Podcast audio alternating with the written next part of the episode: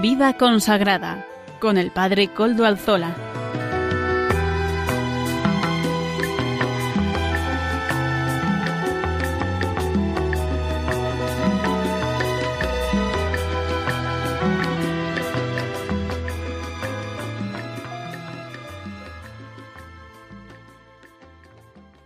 Buenas tardes, hermanos, amigos y oyentes.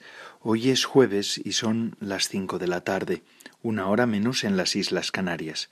Es por tanto la hora de vida consagrada en Radio María. Les saluda con sumo gusto Padre Coldalzola, Trinitario.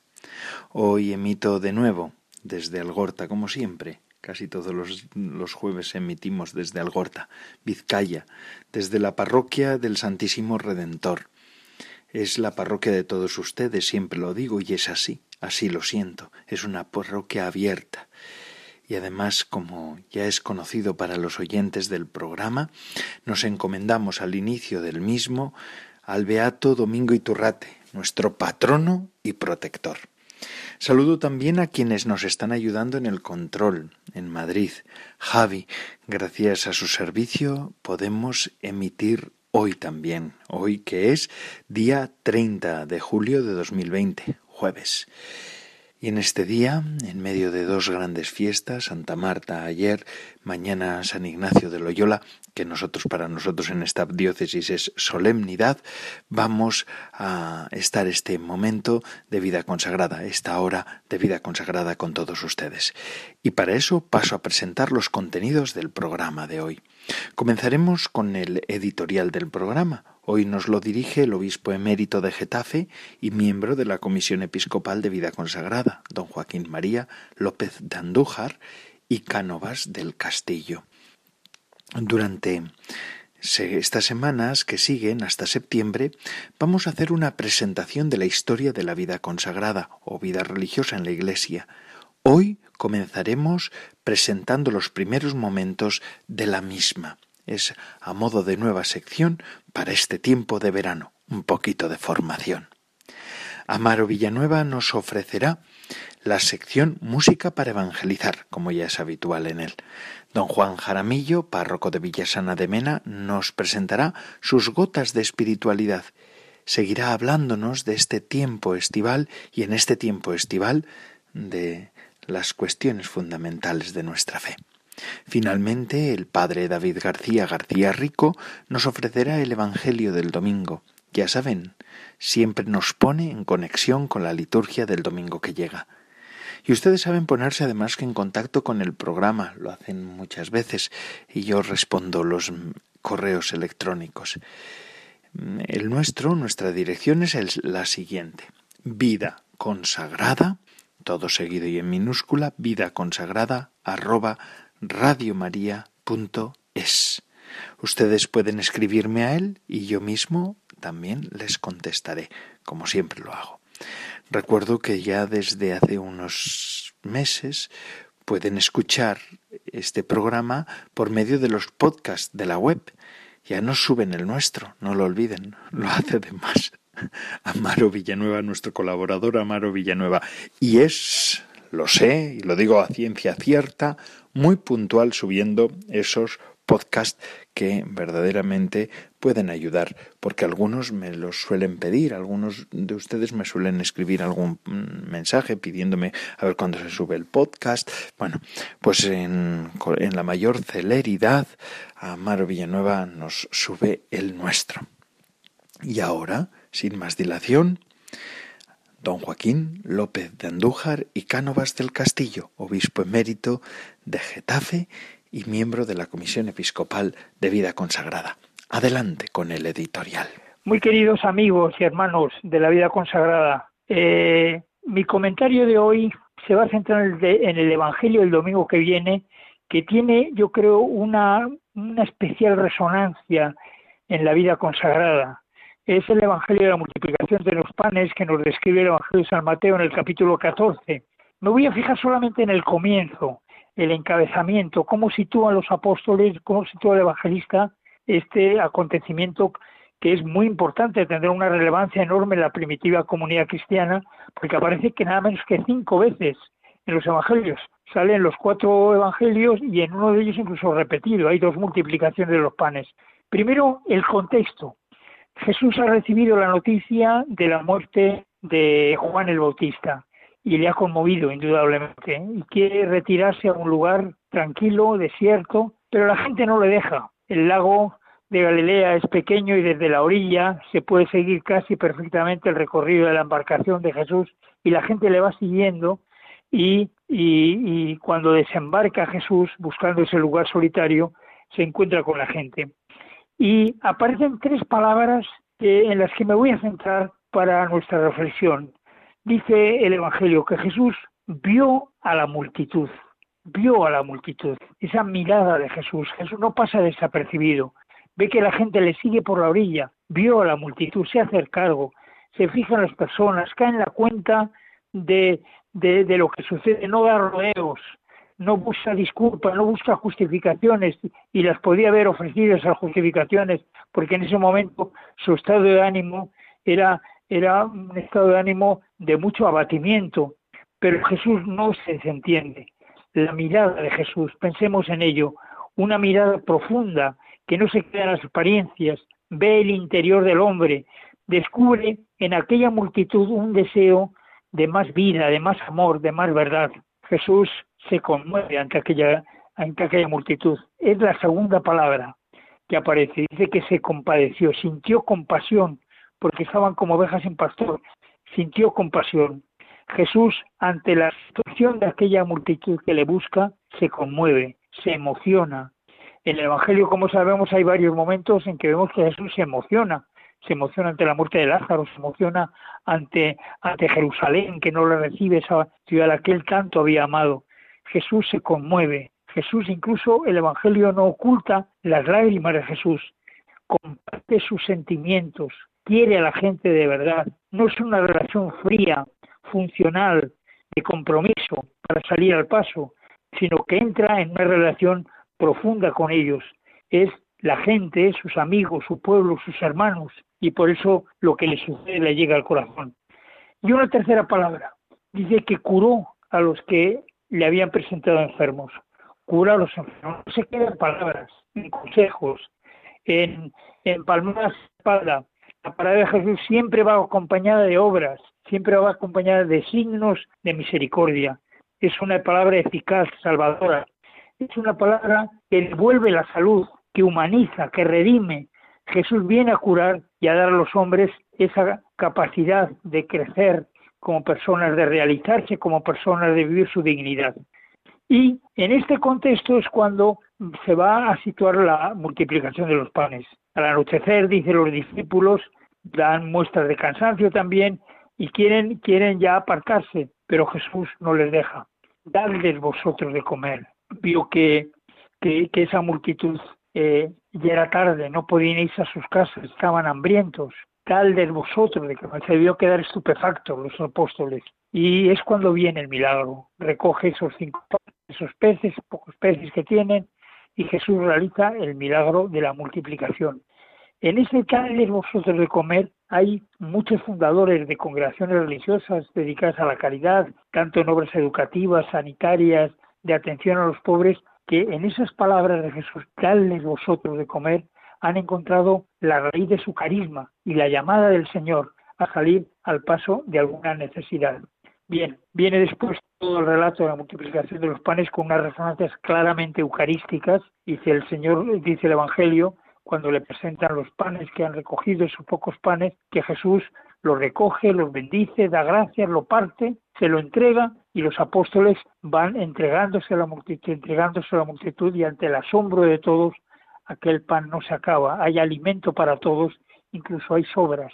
Pues yo os animo que con la luz de este Evangelio, iluminados por este Evangelio, viváis vuestra vocación consagrada, sobre todo que resuenen en vuestro corazón las palabras de Jesús, dadles vosotros de comer. Esa compasión de Jesús tiene que llegar a los discípulos, esa mirada llena de amor tiene que, tiene que, que resonar también hasta las fibras más profundas de nuestro ser, para ofrecerle lo que tenemos, cinco panes, dos peces, es poco, pero el Señor se encarga de obrar el milagro. Os deseo a todos un feliz día, un feliz verano también, que descanséis y, y recibir con todo afecto mi bendición en el nombre del Padre y del Hijo y del Espíritu Santo. Amén.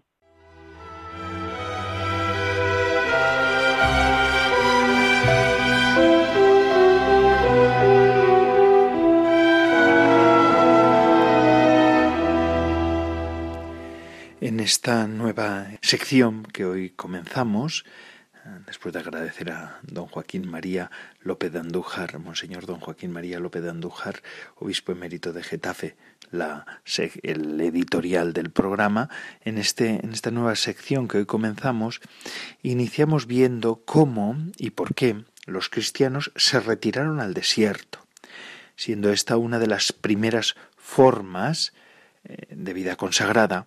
Es verdad que después de las consagraciones individuales que se hacían en las iglesias diocesanas o grupales en todas las distintas iglesias primitivas, pero eh, el desierto o la forma eremítica fue una de las primerísimas formas también que hemos conocido de vida consagrada en la iglesia.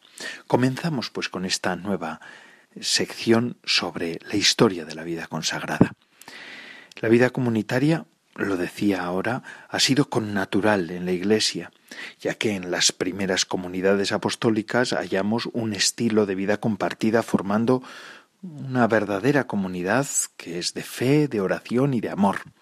Por tanto, podemos decir que la Iglesia misma surge en un ámbito comunitario y fraterno, en el cual la Eucaristía es el vínculo de unión como preocupación con preocupación por los pobres y de alegría compartida en la mesa común, donde las faltas y también los problemas que existen se solucionan con la práctica del perdón.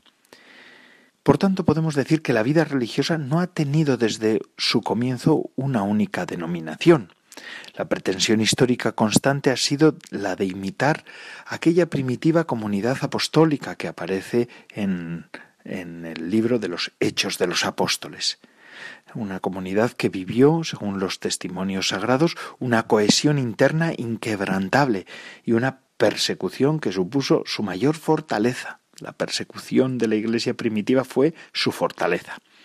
Con el correr de los tiempos, el martirio de sangre ya no se podía alcanzar, puesto que habían desaparecido las persecuciones, lo cual lleva a buscar el combate espiritual. Del martirio de sangre se pasa al combate espiritual.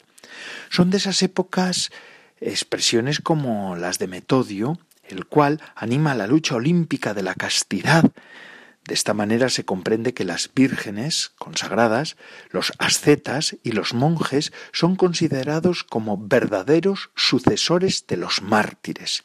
Es decir, al martirio como forma de vivir la perfección de la caridad que obliga a todos los cristianos, les sucederá el monacato o la vida religiosa.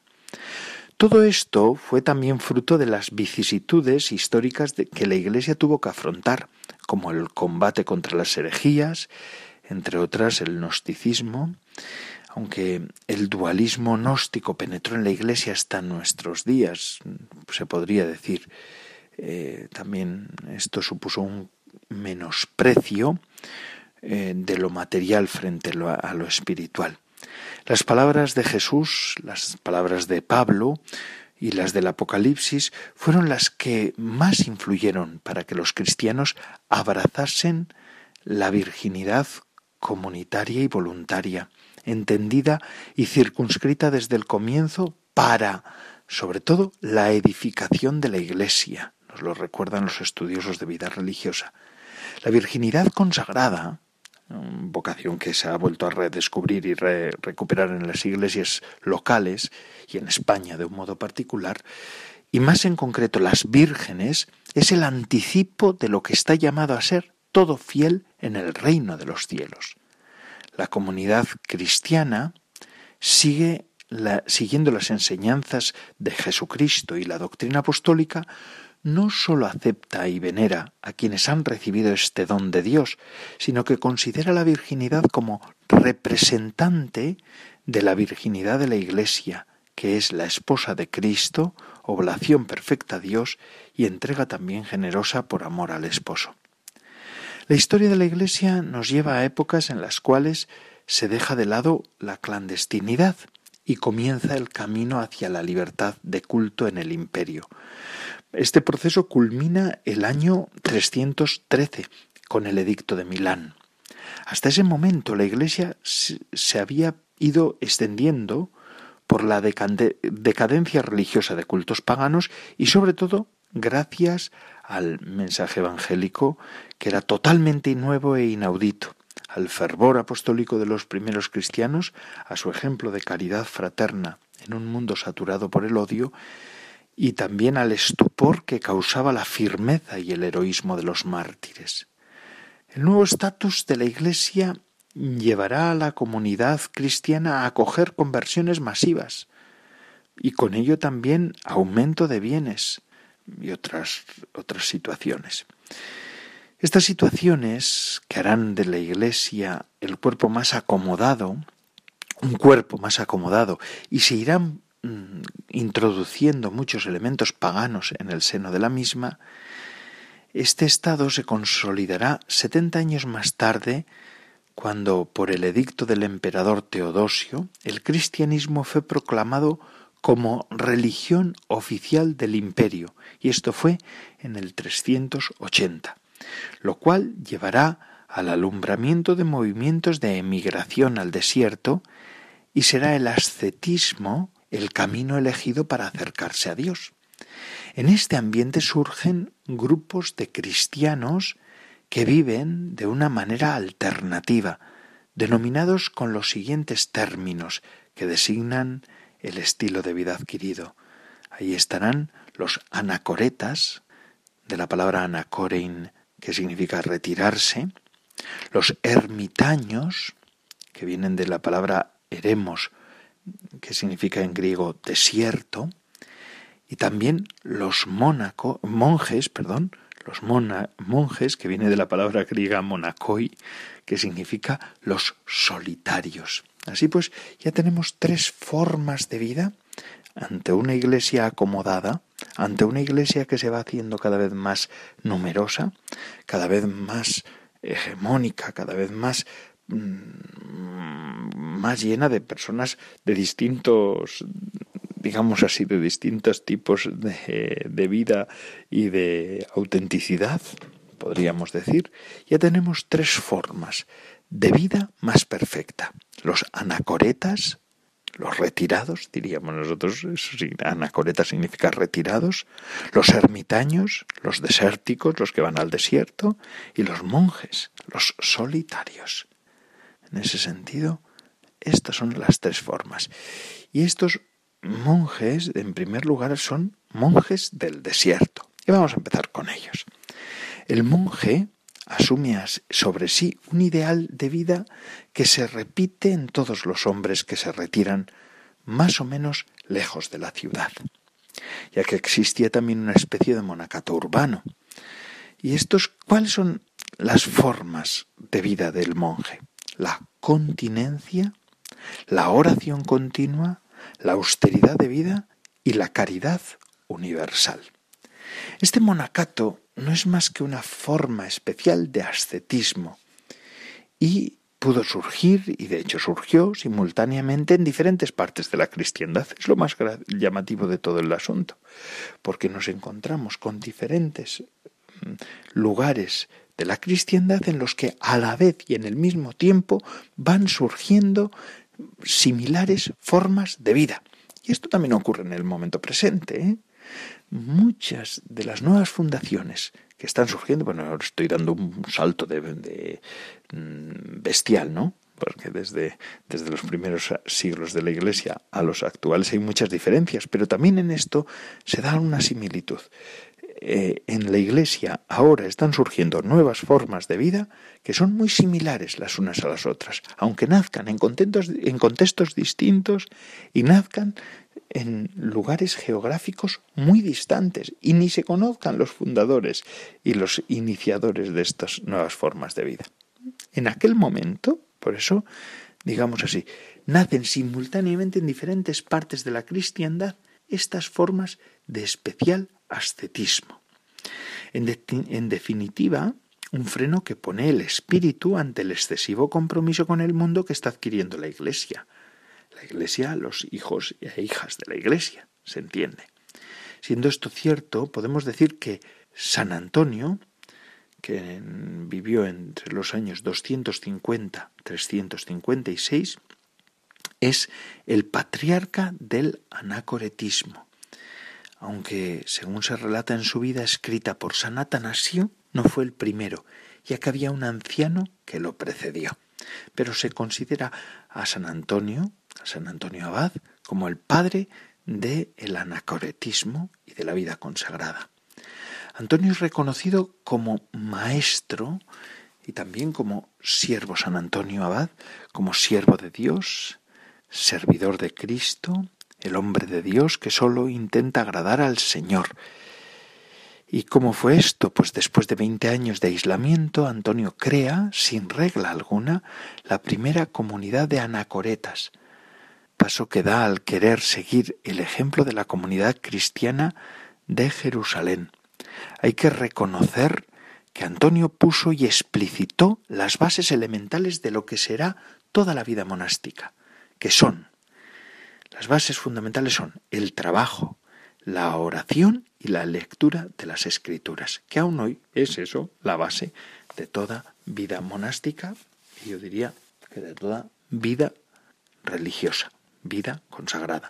Si no hay trabajo, los monjes y las monjas, los religiosos y religiosas y los consagrados y consagradas tienen que vivir de su trabajo, en primer lugar la oración, nosotros dejamos todo por dedicarnos, por estar más, de más mm, cerca de Jesucristo y dedicarnos más de cerca a sus cosas. Y, como no, la lectura de las escrituras porque es fundamental. La vida sacramental, la vida oracional y la vida y también la lectura de las escrituras. San Antonio Abad, el que popularmente conocemos como San Antón, no sé, no sé, ustedes seguramente que habrán escuchado eso de hasta San Antón, Pascua son. Pues es este, es este, San Antonio Abad. Es el primero, por tanto, el que hace una comunidad de anacoretas. Bueno, pero será San Pacomio, 292 346, exmilitar y además bautizado, quien comienza con un estilo de vida distinto en el desierto ya que San Pacomio organizará los primeros monasterios, que son, fijaos, muy bonita eh, definición, nuevas ciudades de Dios en el desierto en las que se intentaba vivir el ideal de la comunidad primitiva de Jerusalén.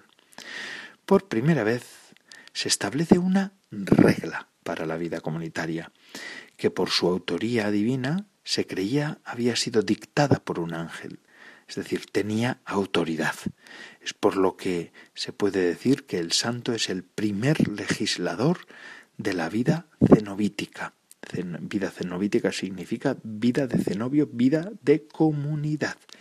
En torno a esa regla se fueron gestando unos monasterios que tuvieron muchísimo éxito por el número de los monjes que se reunían.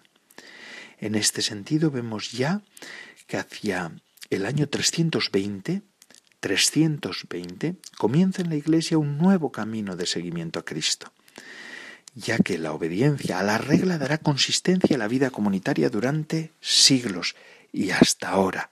Normalmente cuando un fundador actualmente también quiere iniciar una nueva forma de vida en la iglesia, siempre escribe una regla, siempre escribe una forma de vida, siempre tiene que escribir cómo se quiere vivir, esto que él entiende que el Espíritu ha suscitado por medio de él. En esta norma de vida podemos observar muchas de las prescripciones que a partir de entonces serán propias de otras muchas reglas de vida, que son las siguientes. Clausura, silencio, permisos, oraciones en el coro, oraciones grupales, lecturas, salmos responsoriales a medianoche, el trabajo organizado y también la uniformidad en el vestido, el hábito esto de uniforme y todos los hábitos iguales es un poco más mm, posterior en la iglesia, pero sí que había un hábito. Todos cambiaban ya de vestimenta cuando entraban en el monasterio. Y esto viene con San Pacomio y las reglas.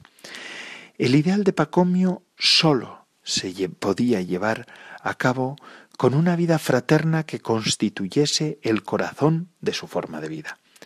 La coinonía o vida común pacomiana es también lugar de reconciliación y misericordia y perdón mutuo, en donde no se debe juzgar ni condenar a nadie para así estar óptimamente preparados para el juicio final, según las expresiones de San Pacomio. Sus discípulos tenían tan inculcada esta noción de vida en comunidades de hermanos que se puede decir forma el primer artículo de, la, de fe del fundador y los seguidores. Lo que Pacomio buscaba era la renuncia a este viejo mundo, exigida por Jesucristo, vivida por los apóstoles y los primeros cristianos. Renuncia que exigía con osadía profética el santo. Así que así empezó la vida consagrada en nuestra iglesia.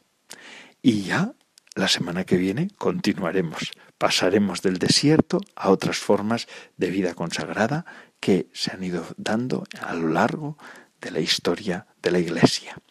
Y ahora vamos a dar unos saltos mucho más fuertes en la historia, ¿verdad? Porque hoy Amaro Villanueva nos va a presentar música para evangelizar, pero no música para evangelizar de aquella época, sino de la actual.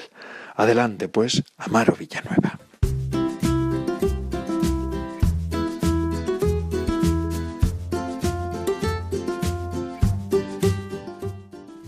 Buenas tardes, Padre Coldo, y buenas tardes a todos los oyentes de Radio María. Bienvenidos a la sección de música para evangelizar. Hoy les vamos a presentar un grupo católico llamado Yahvé, con la canción titulada Neblim. Pues efectivamente, cuando pensamos en música católica contemporánea, tal vez lo primero que se nos viene a la mente son las baladas de Martín Valverde y los ritmos alegres de alfareros, sin embargo, hay músicos católicos que están explorando todo tipo de ritmos y, como bien decía Daniel, también el heavy metal. Hoy vamos a escuchar esta canción del grupo católico Yahvé, titulada Neblim. Una de las bandas que nos dignamos en presentar es precisamente esta banda Yahvé. Es una banda de hard rock y de heavy metal católica que se origina en Taubaté, Sao Paulo, en el Valle de Paraíba, lanza su primer álbum en 1996 y hoy vamos a escuchar la canción Neblim de su álbum del mismo nombre. La cantan en portugués. Persecución. Los sirvientes salen a proclamar el fin, dar vida por amor al Maestro de la Luz. El cojo caminó, la fe sanó, el espíritu descendió allí, el amor se ha acostado, sus propias manos cadenas rotas, Siento ardiendo dentro de mí la llama del amor eterno. Siento tu voz dentro de mí llamándome a profetizar. Encadenados los sirvientes que nos envió, quemados los cuerpos de los santos que tanto amaba. La luz caerá, los enlaces, las cadenas se romperán. Cuando regrese cuerpos quemados, los mártires se levantarán de nuevo. Siento dentro de mí ardiendo la llama del amor eterno siento tu voz dentro de mí llamándome a profetizar. Aquí está mi luz para guiarte. El amor que conduce te liberará, lavará tu alma en compasión. Tú que te entregas, morarás mi corazón. Escuchamos la canción Neblim del grupo católico Yahvé. Adelante.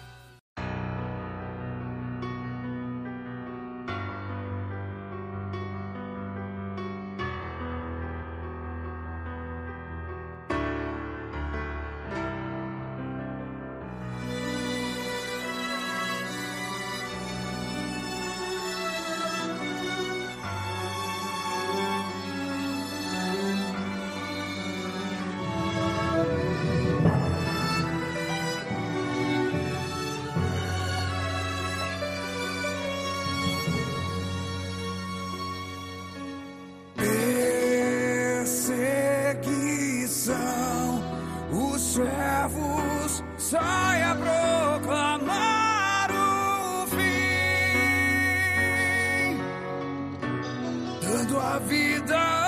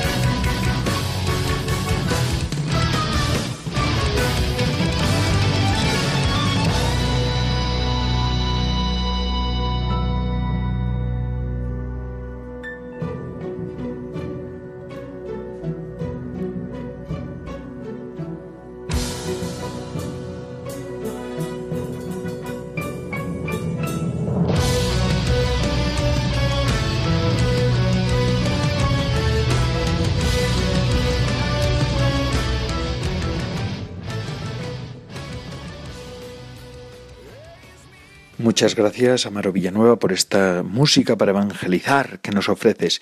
Y ahora seguimos, seguimos con otros contenidos, porque queremos escuchar al padre Juan Jaramillo, que es párroco de Villasana de Mena, es esa zona, ese, ese valle que es de la provincia de Burgos, pero que es diócesis de Santander. Adelante, padre Juan Jaramillo. Buenas tardes, padre Coldo, y a todos los oyentes de Radio María. Mañana viernes si Dios quiere, celebraremos la memoria de San Ignacio de Loyola. Él nos recuerda en sus ejercicios espirituales que debemos aprender a usar correctamente de las criaturas y nos da un criterio, un principio muy válido para nuestras vidas.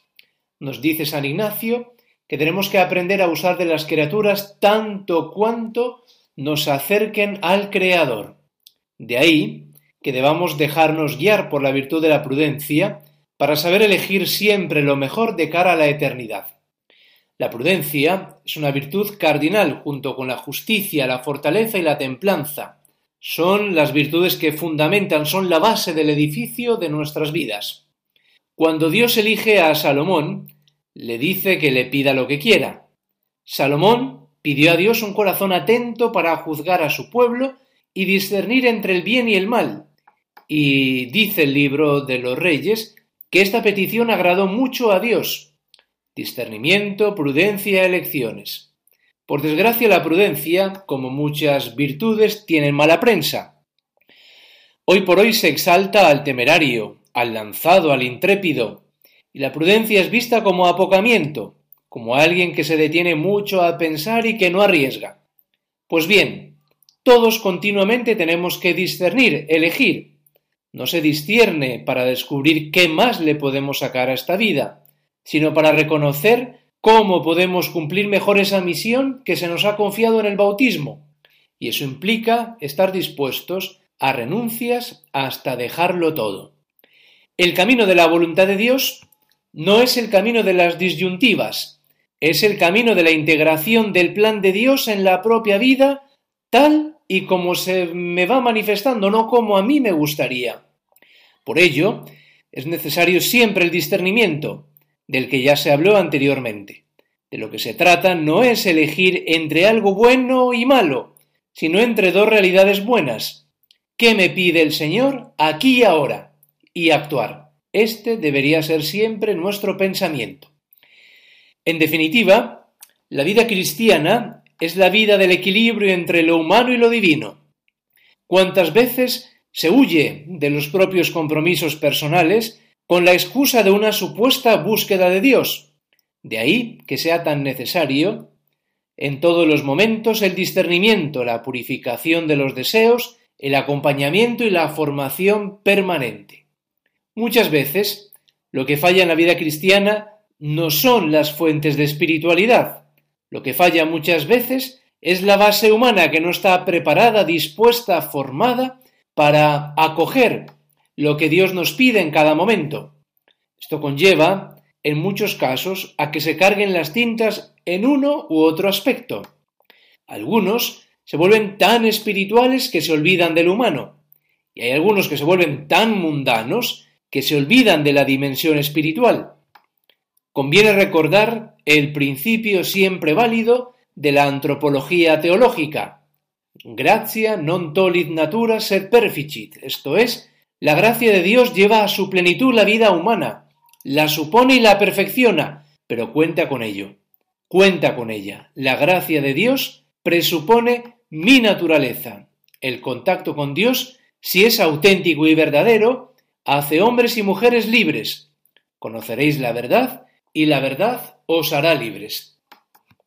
Concluyo la reflexión de este día con una oración muy hermosa de San Ignacio. Dice, Tomad, Señor, y recibid toda mi libertad, mi memoria, mi entendimiento y toda mi voluntad, todo mi haber y poseer. Vos me disteis, a vos, Señor, lo torno. Todo es vuestro, disponed de ello según vuestra voluntad. Dadme vuestro amor y gracia, que éstas me bastan. Amén. Muchas gracias por su atención y hasta el próximo jueves, si Dios quiere. Les habló el padre Juan Jaramillo, párroco del Valle de Mena en la provincia de Burgos y diócesis de Santander. Dios les bendiga.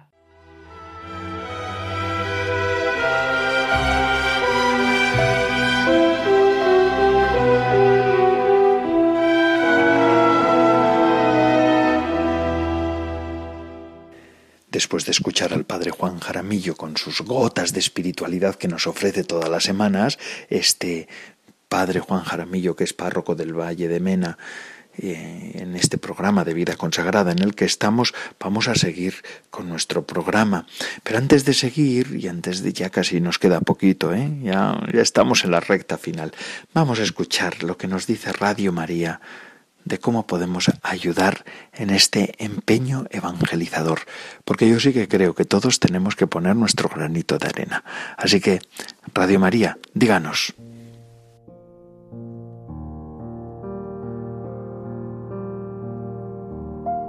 Para que tú puedas descansar en el Señor, Radio María no deja de trabajar durante el verano y te acompaña en cualquier lugar o circunstancia de tu vida.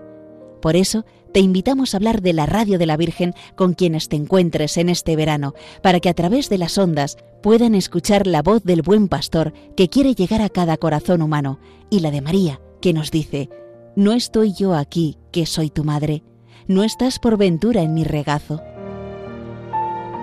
Para poder seguir realizando esta labor necesitamos tu oración, compromiso voluntario y donativos. Colabora.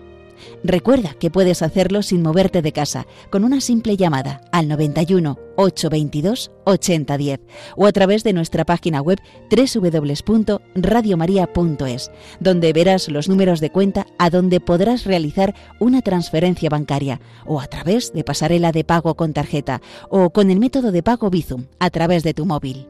Si quieres que tu donativo desgrabe, no olvides indicar tus datos personales como tu NIF. Radio María, la fuerza de la esperanza.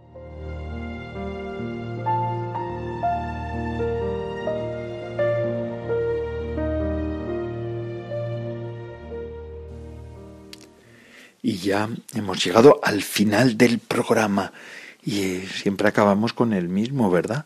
Que es que además lo estamos esperando. Al comienzo, don Joaquín María en este programa nos hablaba del domingo, del Evangelio del domingo, pero la sección de, del Evangelio del domingo y explicada exegéticamente nos la presenta el padre David García García Rico. Adelante, padre David, nuestro biblista particular. Buenas tardes, amigos de Radio María. ¿Qué tal están? Este próximo domingo, día 2 de agosto, la Iglesia celebra el decimoctavo domingo del tiempo ordinario. Vamos a escuchar el Evangelio de ese día, que está tomado de San Mateo, y dice así. En aquel tiempo, al enterarse Jesús de la muerte de Juan Bautista, se marchó de allí en barca, a solas, a un lugar desierto. Cuando la gente lo supo, lo siguió por tierra desde los poblados. Al desembarcar, vio Jesús una multitud, se compadeció de ella y curó a los enfermos. Como se hizo tarde, se acercaron los discípulos a decirle, Estamos en despoblado y es muy tarde. Despide a la multitud para que vayan a las aldeas y se compren comida. Jesús les replicó, No hace falta que vayan, dadles vosotros de comer. Ellos le replicaron, si aquí no tenemos más que cinco panes y dos peces, les dijo, traédmelos. Mandó a la gente que se recostara en la hierba y tomando los cinco panes y los dos peces, alzando la mirada al cielo, pronunció la bendición, partió los peces, los panes y se los dio a los discípulos. Los discípulos se los dieron a la gente. Comieron todos y se saciaron y recogieron doce cestos llenos de sobras. Comieron unos cinco mil hombres sin contar mujeres y niños.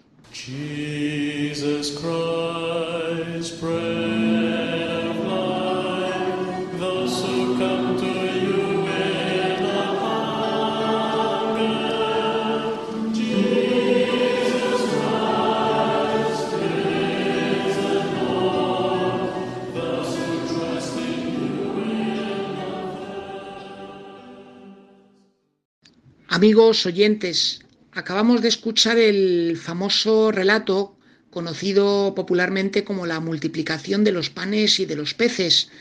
Un texto que, viendo lo que es el conjunto de los cuatro evangelios, se ve que es muy importante porque aparece nada más y nada menos que seis veces y en el Evangelio de Mateo aparece dos veces. Para afinar un poquito con nuestra interpretación del texto, vamos a fijarnos dónde se encuentra eh, lo que acabamos de escuchar. Mateo 14, 13 al 21. Mateo 14, 13 al 21 eh, tiene como marco de referencia el capítulo anterior, que es el capítulo 13, en el cual Jesús nos ha hablado con parábolas sobre lo que es el reino de Dios. Hemos visto estos domingos pasados cuáles eran esas parábolas, la de el sembrador, la del grano de mostaza, la del tesoro escondido, la de la perla preciosa. Bueno, con todas esas parábolas Jesús ha tratado de animar a la gente a percibir que Él está proponiendo un mundo nuevo, que es el mundo soñado por Dios, en el cual se trata de que los hombres reconozcamos a Dios como Padre misericordioso y que recobremos el sentido de mirar a las otras personas como nuestros hermanos, como hijos amados de Dios a los que tenemos que tratar con total dignidad. Ese es el capítulo 13. Y luego lo que antecede a nuestro texto, los doce primeros versículos del capítulo 14, vienen a contarnos una historia que es todo lo contrario a lo que es el reino de Dios y es la historia de cómo fue el cumpleaños de Herodes Antipas, un cumpleaños en el cual el rey invita solamente a los ricos a participar en su mesa y además se comete una gran inmoralidad porque para satisfacer a los invitados y para quedar bien ante ellos, pues no se duda en asesinar a un profeta, en decapitar a Juan el Bautista. Bueno, pues ante esta situación tan de antirreino, tan injusta, tan cruel, pues Jesús decide realizar un gesto y es cambiar a la otra orilla. Pasa de la orilla donde se desarrolló el cumpleaños de Herodes a otra orilla donde va a tratar de mostrar a la gente cómo es verdaderamente el reino de Dios y el proyecto que Dios quiere para la humanidad, que nada tiene que ver con un banquete para unos pocos ricachones, mientras el resto de la gente se muere de hambre. Vemos que mm, cuando Jesús se marcha en la barca a este lugar desértico, pues le sigue mucha gente, algo muy parecido a lo que sucedía con Moisés en el libro del Éxodo. El pueblo le seguía. Llegan al lugar donde se apea Jesús, donde desembarca, están con Él, Jesús pasa el día predicando, curando, sanando, escuchando a toda aquella gente, animándoles a no desesperarse, a confiar en el Señor, a recuperar la esperanza, a ver que ir por esos caminos de Dios merece la pena. Y entonces eh, sucede lo que nos describe el texto de una manera muy curiosa. Se nos dice que el día se estaba terminando que comenzaba a oscurecer. Y los discípulos pues todavía reaccionan con la lógica del mundo viejo, del mundo de Herodes, porque vienen a decirle a Jesús pues que despida a toda aquella gente que los está siguiendo y que cada uno medianamente pues que se busque la vida para poder encontrar sitio donde dormir y comer y que ellos pues que se queden cómodos con lo que tienen. A partir de esta situación, pues Jesús va a hacer un gesto con el cual él va a tratar de demostrar por medio de otro banquete, no el de Herodes y su cumpleaños, sino otro banquete muy diferente, cómo es el reino de Dios. Ese reino de Dios que no solamente se va a dar en el paraíso, en el futuro, sino que empieza a realizarse ya en este mundo. Y para realizar el milagro de alimentar a todas aquellas personas, el Señor pide a los discípulos que le entreguen todo lo que tienen. Y le entregan, como nos dice muy bien el texto de una forma muy clarita, cinco panes y dos peces. 5 más 2, si las matemáticas no han cambiado, son 7. El número 7 en la Biblia es un número que indica la totalidad. Aquí se nos está diciendo que el Señor pide a sus discípulos que le entreguen a Él para gestionar todo aquello que tienen, tanto lo material como lo intelectual, los conocimientos que tienen. Y pide a la gente, a toda aquella multitud que le seguía, que andaban los pobres como podían por la vida, pues que se recuesten. Y aquí es muy bonito ver cómo en griego utilizan el mismo verbo que tenían los invitados en el banquete de Herodes, que es el verbo anaclinein, es decir, reclinarse. Esta era la postura que adoptaban en los banquetes grecorromanos. Los invitados se tumbaban en divanes, en este caso la gente que seguía a Jesús se tumba sobre la hierba, apoyados sobre el brazo izquierdo y con el derecho comían, con el derecho cogían las cosas de la mesa, siempre que no fuesen zurdos, si fuesen zurdos pues tendrían que hacer al contrario. Bueno, pues aquí hay algo que es verdaderamente precioso porque Jesús está recreando con aquellas personas algo parecido a lo que se había vivido en el palacio de Herodes, pero con un espíritu muy distinto. Aquí los invitados no son los grandes, los grandes magnates de Galilea, aquí son los pobres, los cuales son convertidos en personas servidas, van a mesa puesta y además son agasajados. Y esos pobres que en un principio habían seguido a Jesús en el desierto, ahora ya no se tumban en el desierto, ahora se tumban en la hierba. Qué detalle más chulo, ¿verdad? Ver que al principio Jesús llegaba al desierto y ahora el lugar donde invita a sentarse a aquellos en el desierto se ha convertido en un lugar de hierba. Y Jesús, antes de mandar a sus discípulos que distribuyan el alimento a todas aquellas personas, eh, hace con el pan lo mismo que realiza él en la última cena, utiliza los verbos de la Eucaristía.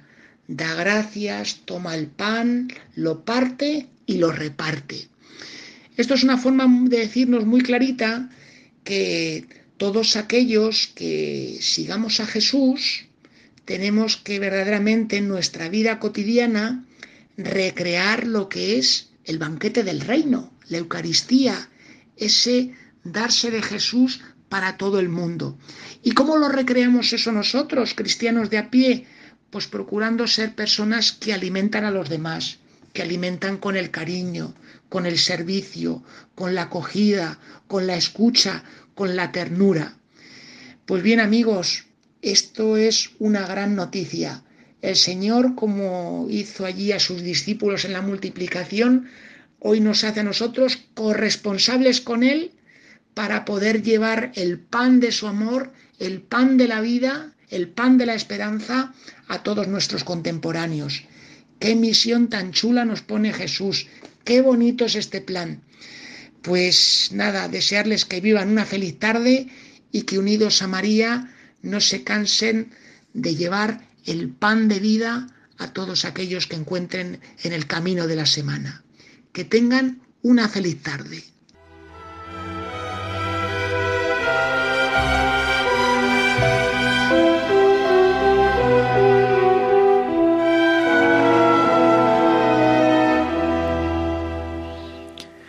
Agradecemos al padre David García García Rico su aportación semanal. Como ven, siempre nos remite al Evangelio que es la fuente de vida y alimento espiritual fundamental para el cristiano. Me piden también que recuerde, otra vez me han mandado unos correos eh, que recuerde que en verano también se pueden hacer muchas cosas y sobre todo peregrinaciones eh, a los lugares manteniendo las medidas de, higiene necesarias, ¿verdad? Y de salud, pero se pueden hacer peregrinaciones, se puede rezar de un modo particular. Radio María quiere acompañarles a todos ustedes durante este tiempo de verano, así que eh, sintonicen Radio María que les va a acompañar, pero además también pues tienen muchas actividades que se están ofreciendo, algunas online y otras pues también presenciales, según lo deseen. Ahí están, búsquenlas. Yo tengo algunas, algunas actividades, me han propuesto algunas y si quieren yo les puedo facilitar la información. Si me escriben a vida consagrada es Así pues, vida consagrada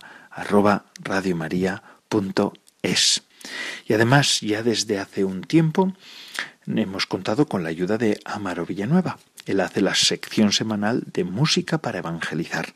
Además de eso, a partir de este mes de octubre, ha ido subiendo semanalmente el podcast del programa, así que ya tienen bastantes podcasts de este programa subidos en la web de podcast de Radio María. Y ya saben ustedes para qué sirven esos podcasts. Por si acaso los recuerdo y los refresco. Pueden escuchar desde la web de podcast de Radio María los programas emitidos y así se pueden recuperar aquellos programas que más le pudieron impactar y aquellos o aquellos que no pudieron escuchar. Son más de 80 programas los que se suben y por tanto más de 15.000 grabaciones. Ya son bastantes más. El programa, y sin más, el programa de vida consagrada de Radio María ha concluido una semana más. Gracias a todos los que semana tras semana nos ofrecen su fidelidad y también su compañía. Es una gozada contar con ustedes. Son ustedes la razón de ser de nuestro programa y la de todos los programas de la radio de la Virgen. Y ahora les dejo con la hora feliz, el espacio dedicado a los más pequeños de la casa. Y además esto no para, amigos. Se despide de todos ustedes, Padre Coldo Alzola, Trinitario. Recen por mí. Yo lo hago por ustedes. Hasta la semana que viene, si Dios lo quiere.